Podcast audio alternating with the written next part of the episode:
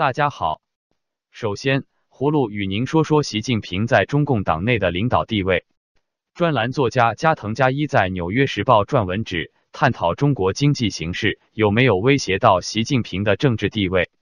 他引述中共一个要求匿名的前国家领导人亲属的说法称，去年十二月的中共央经济工作会议前，习近平在党内遭遇了批评，在政治局会议上。甚至有人拍桌子批评北京现行的政策，包括智固着强调党能够领导一切，解决一切问题，却忽略市场逻辑和原理，轻视懂经济的政治局高层等。这名认识习近平、熟悉习家的红二代表示，批评现行政策，实际上就是批评习近平，因为这些政策都是习定调的。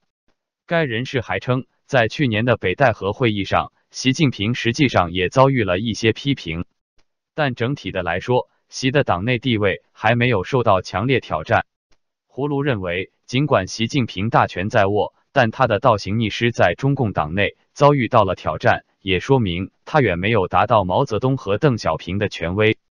接着，葫芦与您聊聊特朗普与金正恩在越南的会晤情况。特朗普二月二十七日在越南首都河内与朝鲜领导人金正恩举行双方的第二次会晤。白宫新闻发言人办公室河内时间当晚发布新闻稿，简报了两位领导人在河内索菲特传奇大都会酒店举行一对一对谈后与媒体的谈话。特朗普表示，他认为双方的首次峰会很成功，而有些人希望进展更快些。特朗普希望第二次会谈比第一次更成功，表示双方取得了许多进展，而最大的进展则是两国关系目前良好。特朗普对金正恩重申，他认为朝鲜有巨大的经济潜力，不可置信，是无限的。朝鲜将有一个非常了不起的未来，他期待看到能发生和帮助促成。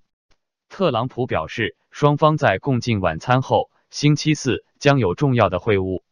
中国外交部长王毅星期三积极评价特朗普总统与金正恩的会谈，表示期待此次会晤有助于推动实现半岛无核化和建立半岛和平机制。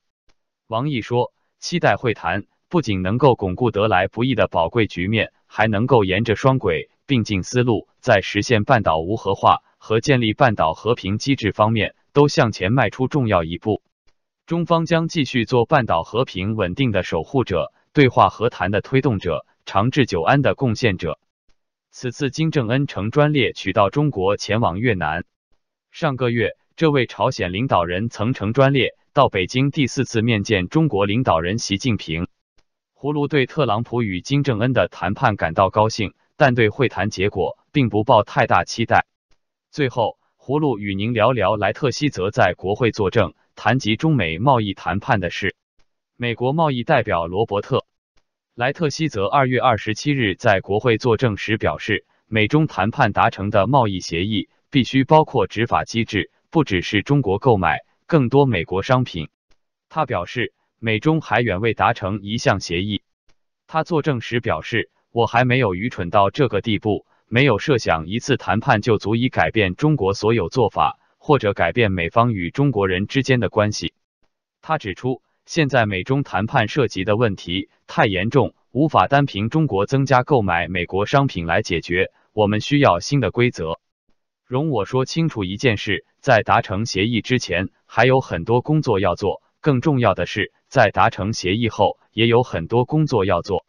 莱特希则说，他表示，目前美国谈判团队要求中方终止从中央到地方政府的强制技术转让做法。这次如果能够达成美中协议，必须是具体、可衡量以及在各级政府都能强制执行的协议。因此，这次与中国的谈判重点为让中国做出显著的结构变革。我们在知识产权及强制技术转让等方面的谈判非常深入及详细，他们也愿意这么做。他说，但是中方是否会同意美国要求做出让步，现在谈这个还太早。莱特希则说。特朗普总统已决定推迟对中国商品加关税，这一两天会完成公告程序。葫芦认为，中美贸易谈判已进入深水区，特朗普总统应保持冷静，双方距离达成协议还有很远的距离。好了，今天葫芦就与您聊到这里，明天见。